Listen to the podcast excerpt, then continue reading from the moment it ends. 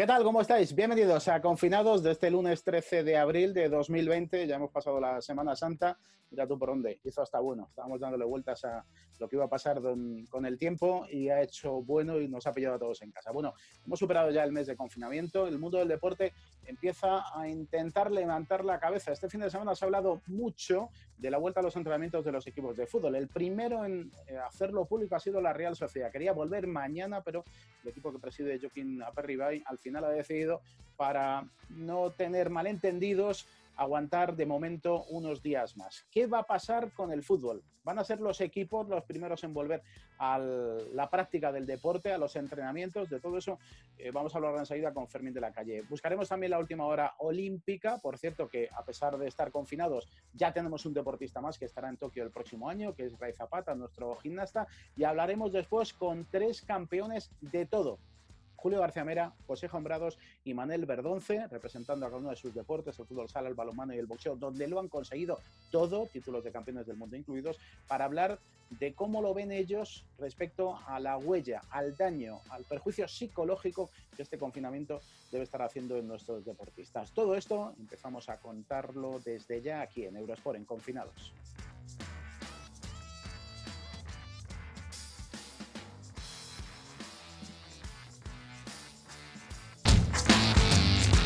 Bueno, lo comentaban en la entradilla, eh, se está hablando mucho en este lunes de la mm, vuelta a los entrenamientos en el mundo del fútbol. La Real Sociedad había propuesto ser el primero, pero al final ayer eh, dio marcha atrás su presidente Joaquín Aperribay para decir que, bueno, no lo van a hacer contra la voluntad de nadie y buscando el consenso. Así que de momento la Real no volverá a entrenar mañana, pero tengo cada vez más claro que los deportistas que primero van a volver al Tajo van a ser los equipos de fútbol en primera y segunda división. Entiendo. Hola Fermín de la Calle, ¿qué tal? ¿Cómo estás?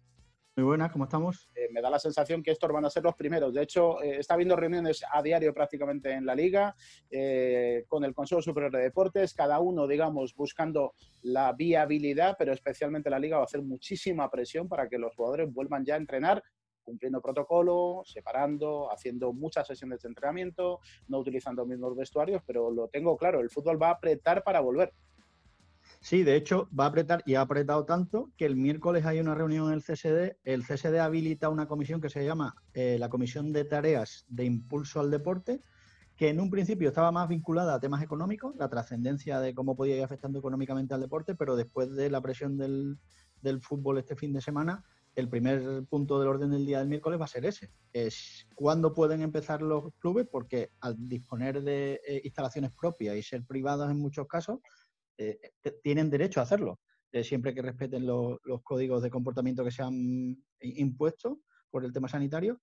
Y bueno, pues el viernes saltaba el, anuncio de, bueno, y Manol llamaba a los jugadores por una videollamada, les comunicaba que la idea era empezar el lunes.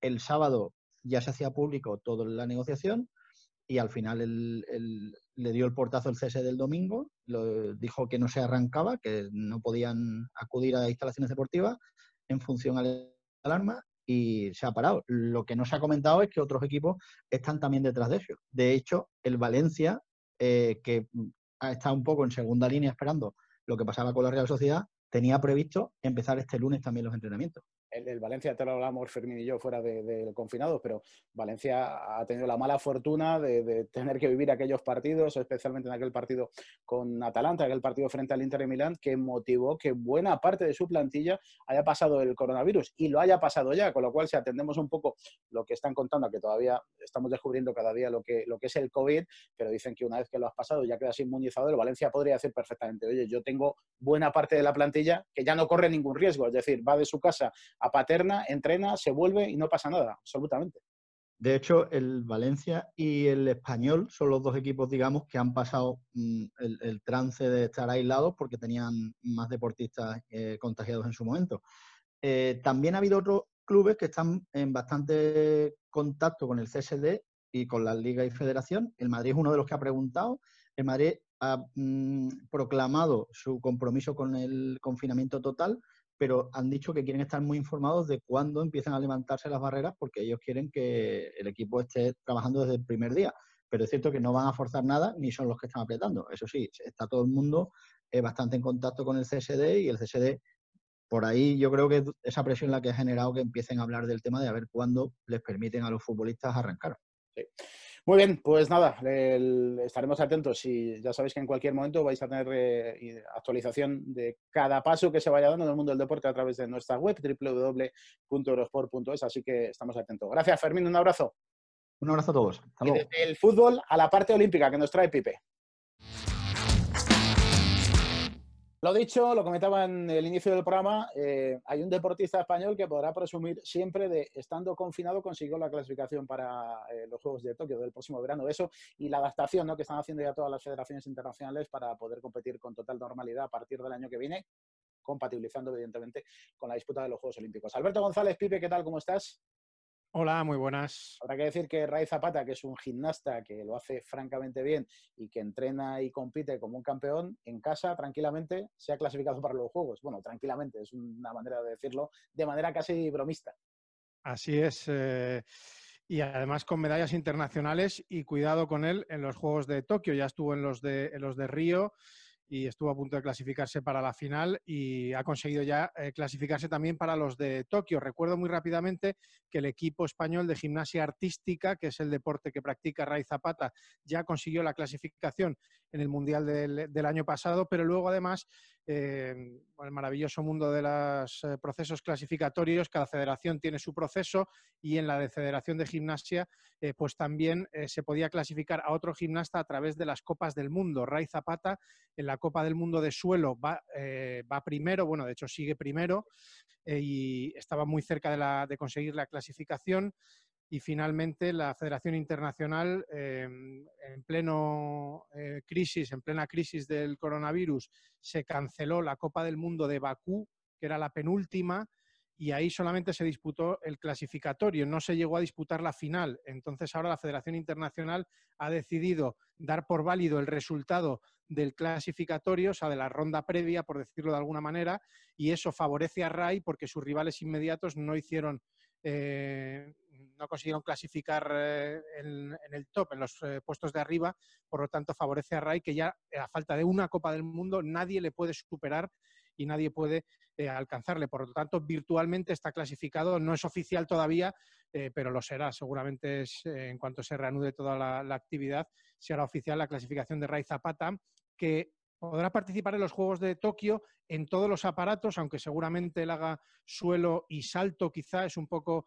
los dos aparatos eh, donde Gervasio de Fer, el mítico Gervasio de Fer, consiguió las medallas olímpicas y el eh, Ray Zapata es un poco el sucesor en ese sentido de Gervasio y hará suelo y seguramente también salto y no sé si algún aparato más, pero sus puntuaciones no contarán para la puntuación del equipo. Es la, única diferencia de clasificarse de esta manera. Pero vamos, que, por ponerle una sonrisa podemos decir que Ray, así, en su casa, se ha clasificado matemáticamente ya para, los Juegos. Eh, por último, rápidamente, eh, las diferentes federaciones internacionales de los principales deportes olímpicos ya están readaptando los calendarios, no habrá ningún problema para la disputa del próximo verano, de los torneos que se tengan que disputar, más evidentemente los Juegos en el mes de julio. Sí, yo creo que ya prácticamente todos eh, damos un poco por, eh, por hecho eh, que este mm, año 2020 va a quedar un poco inhábil en el sentido de procesos clasificatorios, porque seguramente se vuelva la actividad antes de que termine el año, pero claro, eh, hay que volver paulatinamente y las competiciones importantes seguramente ya serán en 2021, como ya ha hecho la Federación Internacional de, Atletismo, World Athletics, que ya ha dicho que se, se suspende o se paraliza el sistema clasificatorio para los Juegos hasta mínimo el 1 de diciembre de este 2020. Eh, lo cual, pues esto es lo que van a empezar a hacer todas las eh, federaciones, eh, porque muchos procesos clasificatorios quieren o pretenden que estén todos los países. Entonces, la vuelta a la normalidad de todos los países, pues no va a ser, no va a ser inmediata, desde luego. Muy bien, Pipe, pues nada, te mando un abrazo, cuídate. Igualmente otro para ti, hasta luego. Hasta luego. Nos esperan tres campeones aquí en Confinados. Bueno, pues hoy en la mesa virtual de redacción de Eurosport hemos traído a tres deportistas. Han sido campeones de todo. La verdad, cada uno en sus disciplinas. Julio García Mera con el fútbol sala, eh, José Jaumbrados, leyenda del balonmano, y Manel Verdonce, el tigre, eh, que es, eh, ha sido boxeador, ha sido seleccionador nacional de boxeo y luego aparte es una referencia así, directamente. O no, Julio García Mera, ¿qué tal? ¿Cómo estás? Sí, señor. Hola, ¿qué tal? ¿Cómo estáis? Pues sí, estamos cuatro amigos y con algunas leyendas y Manel que, con el que siempre aprendo. Yo siempre que estoy con él siempre aprendo algo nuevo. Pero escucha, no tengan ninguna duda que eso mismo me pasa a mí. Hola, Jota, eh, José Javier Honrado, ¿cómo estás? Hola, ¿qué tal? ¿Cómo estamos? Tú, no paras, ¿no? Porque entre el trabajo, la Federación Madrileña de Balonmano, y digo yo que estarás haciendo algo, ¿no? Porque eh, eh, digo para entrenar, o por lo menos para intentarlo. Sí, la verdad que intentamos hacer todo lo posible. No es fácil porque no, las viviendas de cada uno son, son un mundo y bueno, hay que, hay que convivir con la familia y buscar tu espacio, ¿no? Pero sí, para hacer temas de fuerza, bueno, al final sacas tiempo, Manuel nos puede dar una lección en ese sentido, pero el mayor problema es la parte aeróbica, ¿no? Que cuesta, cuesta hacer la parte aeróbica y bueno, pues de alguna manera cuando vas a hacer la compra subes, subes tres o cuatro veces la escalera y con eso pues parece, te das por trabajado, pero, pero es complicado vas haciendo así, ¿no? Con las bolsas, la vas subiendo según vienes de casa, ¿no? Para tirar un poco de hombro. Manel Verdonce, ¿cómo estás, Manel? Muy bien, muy contento de estar con vosotros, eh, que siempre es un placer y también siempre aprendo cosas al mismo tiempo que disfruto de, vuestra compañía. yo lo que os iba a proponer es, eh, vosotros que, repito, estáis ya de vuelta de todo, ah, directamente, lo habéis ganado todos, habéis visto en situaciones de muchísima presión en la competitiva, supongo que habréis superado también momentos complicados, de lesiones, de cuestiones incluso psicológicas. Una de las cosas que se me plantea a mí en este parón tremendo que estamos viviendo del mundo del deporte, más allá de cómo se busca la vida cada uno para entrenar, más allá de la incertidumbre de saber eh, si, por ejemplo, en el caso de Jota, ¿no? si va a volver para acabar la Liga Sobal esta temporada, o en el caso de los jugadores de fútbol, de balón, bueno, todos. Em, me quiero poner en la piel de ese deportista que, em, por ejemplo, pueda tener incluso la mirada puesta, la tenía en los Juegos Olímpicos de este año, la va a tener ya en los Juegos Olímpicos del que viene, o en, los tenistas, ¿no? Hemos leído este fin de semana aquí en Eurosport eh, jugadores de tenis que evidentemente no cobran nada porque no se puede participar en ningún torneo, no pueden entrenar. Eh, quería preguntaros a los tres, Julio, eh, J y Manel, psicológicamente la factura que le va a pasar esto a los, a los deportistas. Y a veces me, refiero más al deportista individual, ¿no? que no tiene, en el caso de, Jota y de Julio, vosotros habéis sido capitanes y referencia en deportes de equipo y estás como más arropado, pero en tu caso, Manel, en el boxeo, uno está solo, está solo ahí arriba, tiene que gestionar el espanto, como te gusta decir a ti. Eh, no sé, Manel, empiezo por ti. Psicológicamente, ¿qué, factura crees que le va a pasar esto a, a nuestros deportistas, esto que estamos viviendo? Hombre, yo creo que es un momento muy complicado para todos. Eh, los deportistas y evidentemente, como muy bien decías tú ahora, eh, los Juegos Olímpicos, que es el máximo referente para un deportista, pues eh, se ha tenido que aplazar, ¿no? Con las consecuencias que eso conlleva, ¿no? Yo no sé qué os parece, yo creo que hay tres variantes ahí, ¿no? Que es una, la parte personal, otra la parte profesional y otra la parte económica, ¿no? Cada una con, con sus circunstancias. Realmente hay deportistas, por ejemplo, como en nuestro caso en el boxeo, eh, en el cual, eh, fíjate, no, sé, creo que, la incertidumbre, eso que hablabas antes, nosotros de una forma indirecta estamos familiarizados eh, con esa incertidumbre. La gente no sabe vivir con incertidumbre o le, crea, o le genera mucha ansiedad. Y nosotros, por ejemplo, en el caso del boxeo, no sabemos qué puede pasar un segundo después, porque tú vas ganando todo el combate, te llega un golpe e inmediatamente todo lo anterior no vale, ¿no? Entonces, de una forma indirecta, estamos familiarizados eh, a convivir, que no es fácil, ¿no? con la incertidumbre. No obstante a esto, pues son momentos complicados y efectivamente psicológicamente va a ser eh, muy complicado de asimilar para todos los deportistas. Mm.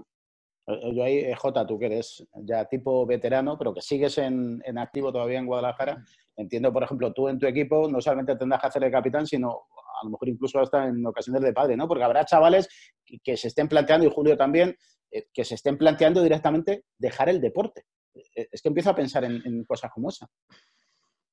Hombre, eh, es una situación muy dura porque la gente siempre habla de las empresas y de empresas que bueno, se han venido abajo por esta crisis porque no pueden aguantar más de un mes cerrados por, por, la, por, lo que supone todo eso, la estructura y hay clubes que van a tener problemas porque, bueno, evidentemente los clubes pequeños vamos a sufrir muchísimo y hay una incertidumbre enorme en cuanto a los jóvenes. Afortunadamente tenemos jóvenes que, bueno, pues la mayoría están estudiando, nuestro deporte no es tan profesional, pero sí que económicamente, como decía Manel, pues vamos a sufrir muchísimo, porque lógicamente estamos ya en un ERTE, eh, lo, que, lo que nos queda, vamos a, de lo, poco que se cobra, pues se va a cobrar eh, menos dinero. Bueno, cada uno está en su casa, hay extranjeros que les ha pillado aquí, que están totalmente bloqueados y no saben qué va a suceder, no saben, no reciben dinero del club, el gobierno tarda en pagar esa, esa, esa parte proporcional por la que se han comprometido y bueno, pues eso genera eh, muchos problemas porque algunos no tienen equipo el año que viene, eh, qué va a pasar con ellos, eh, cómo buscas equipo ahora, es, es, una situación bastante compleja y, evidentemente, pues bueno, psicológicamente hemos hecho una que otra videoconferencia todo el equipo, pues bueno, para animarnos, pues lo típico, el ambiente de vestuario para picarnos un poco, pero, pero sí que es cierto que, que, bueno, que se empieza a notar en los días de confinamiento. Sí. Julio, ¿tú cómo lo ves? Pues yo veo que yo los amigos y amigas que tengo, psicólogos y psicólogas de deporte, están que no paran. Evidentemente es un momento durísimo, como, como dice Manel, el deportista está acostumbrado a trabajar con la incertidumbre, con temores, con ansiedad, con frustración, todo lo que se está dando ahora, pero es que como es una situación tan nueva eh, y, y hay, yo creo que esta situación es un paso más, es, es, un caos, porque dices, bueno, hay veces que los deportistas no tenemos las respuestas, pero tenemos las preguntas, pero es que ahora mismo yo creo que incluso faltan muchas preguntas, ¿no? Está, todo en el aire y como dicen, es un cisne negro lo que, lo que ha sucedido en la sociedad, es un drama y realmente los deportistas eh, lo estamos sufriendo, lo están sufriendo, sobre todo los que están en activo en primera persona y evidentemente los, los que se queden eh, saldrán muy, muy reforzados, a salir todavía más, fuertes. Es verdad que se parece mucho, o mm, se, se, asemeja mucho a, una lesión de, media, larga duración. ¿no? Yo, yo recuerdo con 19, 20 años tuve dos lesiones consecutivas y estuve casi media temporada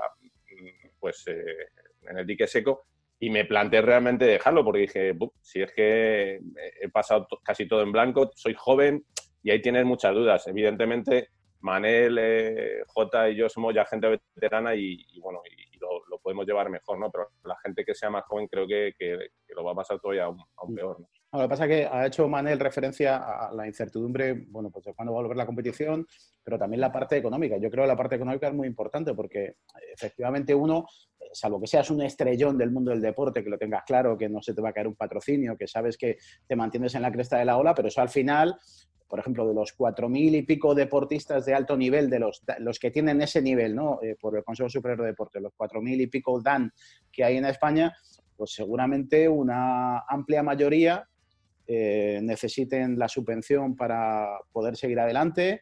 Eh, todos, como contaba J ahora, pues muchos de ellos, yo conozco a muchos que están estudiando, que están incluso trabajando de momento a tiempo parcial en, algo así como becas que en ocasiones el propio Consejo les consigue para que empiecen a integrarse en el mundo laboral y que ahora Manel les entre la gran duda y que digan, pues es que, es que no puedo tener una carrera deportiva normal, veo peligrar mi continuidad para el próximo año y a lo mejor pongo el caso, estoy estudiando eh, ingeniería o una arquitectura o una licenciatura y casi voy a tirar por ahí porque eso es por donde me voy a ganar la vida el resto de los años. A eso te referías, ¿no, Madelo? Un poco a la parte. Sí, sí, sí, sí, sí, efectivamente, ¿no? Creo que que es eh, muy importante. Eh, también ahí está un poco el principio de la individualidad. No sé qué os parece. Ante un mismo estímulo, ante una misma situación, cada persona reacciona de una forma diferente. Yo creo que hacía, decía Hombrados también, eh, Julio y tú, es fundamental ahora yo creo la, la, colaboración, la ayuda de, los psicólogos deportivos, ¿no? porque en un momento determinado creo que que ahora, como te decía, no es una situación, eh, ese principio de la individualidad, donde cada uno va, eh, no sé, eh, sus necesidades, cada uno tiene una problemática diferente, pero bueno, también creo que para un deportista, cuando es desafiado, es cuando saca lo mejor de sí mismo, ¿no? Y ahora creo que es un momento de tener una mente fuerte, de ayudarte, pedir ayuda a un compañero psicólogo, a un profesional, no es un síntoma de debilidad, sino todo lo contrario, es un síntoma de inteligencia te puede ayudar mucho porque dependiendo cada uno la, la situación que tenga económica, yo creo que va a ser un poco la respuesta. ¿no? También tiene que tener mucha fortaleza mental y hay situaciones que son evidentemente mucho más complicadas que otras, pero, pero creo que, que de esta vamos a salir, que con la ayuda de los profesionales se puede conseguir y es un momento de, de sacar el alma de campeón que todos y cada uno de nosotros tenemos dentro. Lo que pasa es que luego también supongo Julio y J que influirá el tipo de deporte, ¿no? Y de deportista, por supuesto, pero el otro día la, con Ángel David Rodríguez, con el pájaro, nuestro campeón eh, eh, eterno de, de velocidad en los 100 metros, y decía, bueno, estoy a ver, ahora ha conseguido ya una cinta, claro, yo me imaginaba al pájaro subiendo literalmente, por, subiéndose por las paredes de casa, o sea, es que estoy convencido que habrá deportistas que la pura ansiedad de la falta de ejercicio, vamos, lo que que hacer que, que, se, vamos, que se, suma por las paredes directamente. es que no, no, todos, no todos tenemos eh, medios en casa. Por eso Ángel, yo hablé con Ángel e intentó conseguir esa, esa cinta porque lógicamente tú estás acostumbrado a ir a tu centro de, entrenamiento y en casa no tienes, eh, no, tienes montado un gimnasio. ¿Para, qué necesitas un gimnasio si, si vas todos los días a, él? ¿no? Entonces cuando pasa esto te pilla fuera de juego. Es que conviene explicarle a la gente, que yo lo tengo claro que lo saben, que no todos tenemos la casa de Ramos. Esa es la, esa es la enorme diferencia, claro, que está fenomenal que Sergio y todos los que puedan tenerlo tienen unas instalaciones para entrenar, que en cualquier caso nunca será suficiente como para entrenar en un campo de fútbol, pero Julio, que al final eso se tiene que notar. No, Es bueno el ejemplo que has puesto, el de la lesión. Lo que pasa es que el de la lesión, también te digo una cosa, al final, superado las primeras tres semanas, se acaba cambiando en el vestuario cada día con el resto del equipo aunque haga tareas diferentes. No, no, si esto es durísimo y es diferente a todo lo que ha sucedido, es por asemejar a alguna situación. Y en cuanto a lo que hablaba ahora Hombrados, a nosotros como gestionamos instalaciones deportivas en pequeños municipios, nos han, se han puesto en contacto con nosotros deportistas y les hemos ayudado en lo que hemos podido. Pero, por ejemplo, las cintas en concreto es que no las puedes desarmar y llevarlas a una casa normal, porque no se puede. Las casas de gimnasio, las cintas de gimnasio no se pueden desarmar así como así y transportarlas porque por el volumen, el tamaño, todo esto, y son complicadas. Hemos dejado pues algunos elementos de, deporte y algunas bicis y cosas de esas, pero lo que hemos podido, ¿no? Y sí que cada uno se está buscando la vida. De todas maneras, el caso de Jota, eh, tenemos aquí a un hombre inmortal, eh, se ha retirado creo Stervik, ¿no? Y, ya solo queda en todo el mundo con 77 años y ahí sigue el tío. Eh, creo que es alguien, es un gurú al que todos los chavales deben preguntar en esta situación porque tiene respuestas para todo seguro. No, no, porque vamos, si alguien sabe de motivación, Jota eres tú. Bueno, yo creo que es un poco el optimismo, ¿no? Eh, a veces es difícil porque la situación es muy dura y evidentemente lo que yo, yo reincido en la parte económica, ¿no? Todo el mundo en el mundo del deporte trabaja eh, por, por, ganar un poco ese dinero de extra cuando estás en una situación eh, privilegiada de hacer un deporte que te gusta y el que ahora tú te plantees que económicamente el deporte a lo mejor no te va a compensar o no te puede ayudar esa parte, pues hace generar muchas incertidumbres.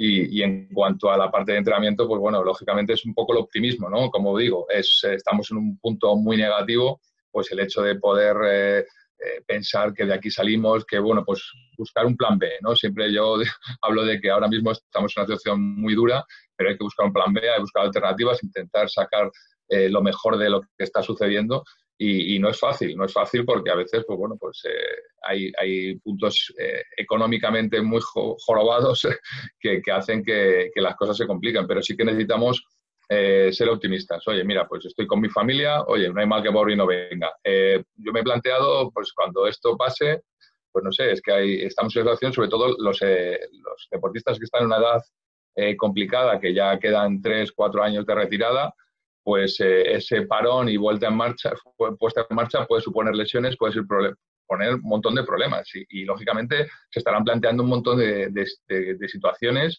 Eh, la parte económica, pues algunos tendrán que ir quitando dinero de, ese, de esa bolsa que han podido ahorrar y bueno, pues plantearse el decir, me voy a ir a, vivir a una zona despoblada, a un pueblo, a, la fuera de las ciudades, donde evite problemas para mi familia y, pueda, y puedo vivir igual, ¿no?